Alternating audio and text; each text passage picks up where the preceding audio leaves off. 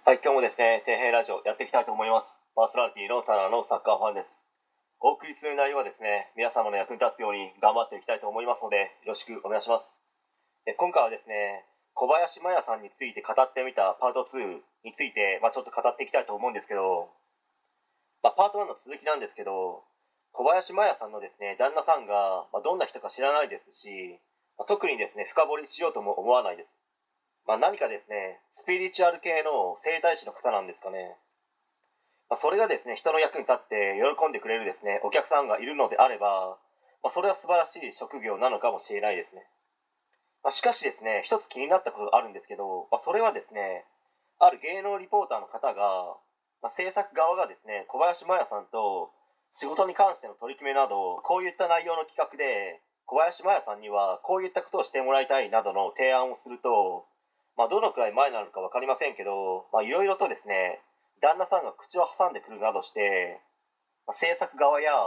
小林麻也さんの所属している事務所が困っていると言っていたのがすごく気になるんですよね。まあ、制作側としてはですね、小林麻也さんの価値が欲しくて、まあ、その価値を使い番組を作り、まあ、いろんな人をですね、楽しませるなどの仕組み作りをしたいわけですよね。まあ、そしてその対価として小林麻也さんにお金が支払われると。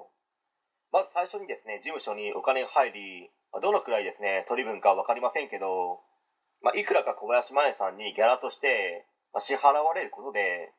まあ、仕事というものが成立し、お金が循環する形になるわけですよね。でもそこで旦那さんが口を挟んでしまうと、その仕事の仕組み作りができないわけですので、まあ、誰も喜ばないんですよ。まあ、小林麻衣さんのですね、旦那さんを実するつもりは一切ないんですけど、まあ、世間やマスメディアなどの方々が求めているのは、まあ、小林麻也さんの歌詞であって、まあ、旦那さんの歌詞ではないんですよ。まあ、フジテレビでですね、スカットジャパンという人気番組がありますけど、あの番組にですね、小林麻也さんが出ているところだけ見るという人もいるぐらい、小林麻也さんにすごく需要があるんですよ。まあ、今の旦那さんとはですね、出会って2ヶ月ぐらいで結婚を決めたと言ってましたけど、